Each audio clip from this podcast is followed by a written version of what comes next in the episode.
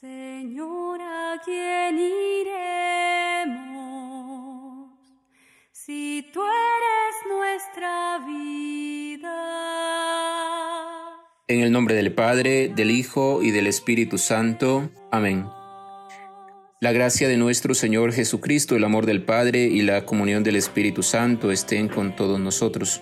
Les saluda el Padre Edwin Guerra, promotor vocacional de los siervos misioneros de la Santísima Trinidad en Centroamérica.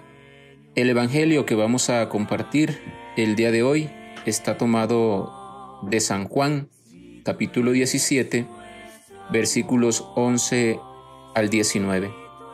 En aquel tiempo Jesús levantó los ojos al cielo y dijo, Padre Santo, cuida en tu nombre a los que me has dado, para que sean uno como nosotros cuando estaba con ellos, yo cuidaba en tu nombre a los que me diste.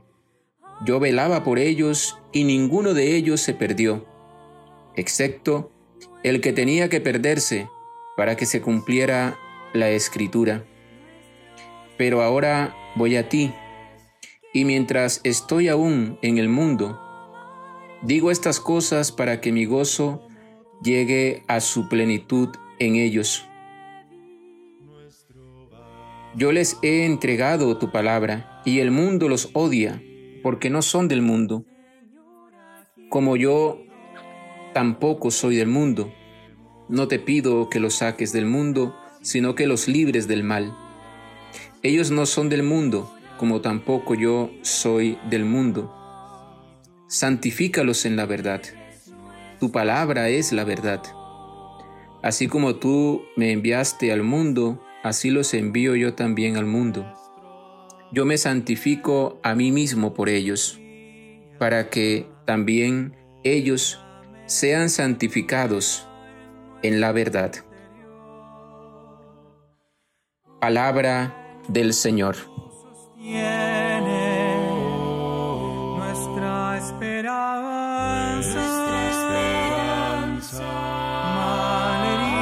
En este día quiero compartir cuatro puntitos referente al texto evangélico que acabamos de escuchar. Primero, así como Moisés concluye su misión en el libro del Deuteronomio con una oración de bendición, del mismo modo resume Jesús su obra en su despedida de los discípulos con una oración. Esta oración se conoce como la oración sacerdotal. En ella Jesús se coloca como el intercesor en favor de los suyos. Al orar Jesús pone de manifiesto una vez más hacia dónde se dirigen sus obras. Deja que la gloria de Dios ilumine este mundo por medio de su amor. Segundo, con esta oración sacerdotal Jesús quiere proporcionarnos vida y vida en abundancia. En la oración presentada por Jesús se muestra esa íntima relación del Padre con el Hijo. Y esa intimidad abarca también a los seguidores de Jesús. Nosotros también formamos parte de esa unidad con lo divino, con lo sagrado. Tercero, cuando Jesús afirma que sus discípulos no pertenecen al mundo, como Él tampoco pertenece al mundo, no quiere decir que ellos sean de otro mundo. No pertenecer a este mundo, a este mundo significa eh, romper con la sociedad injusta que provoca la muerte para el pueblo. Para mantenerse fiel a ese camino es necesario ser consagrados en la verdad. Por eso Jesús dice, santifícalos en la verdad. Es decir, preservar el proyecto de libertad de vida para todos. Y cuarto, Jesús pide al Padre que todos sean uno como tú y yo somos uno, dice el Evangelio. Habla de unidad, no habla de divisiones, es un reto para la iglesia fomentar esa unidad, ya que estamos en muchos ambientes donde se ve la lucha por el poder, se ven manifiestas muchas rivalidades, celos e intrigas.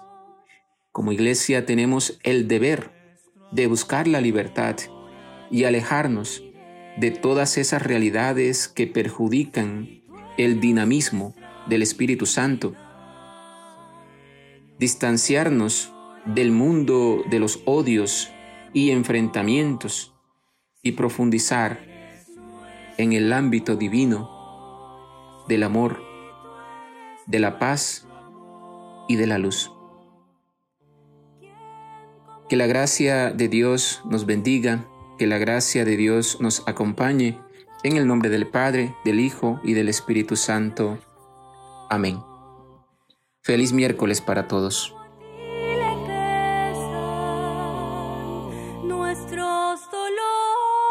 nuestros dolores, nuestro Señor.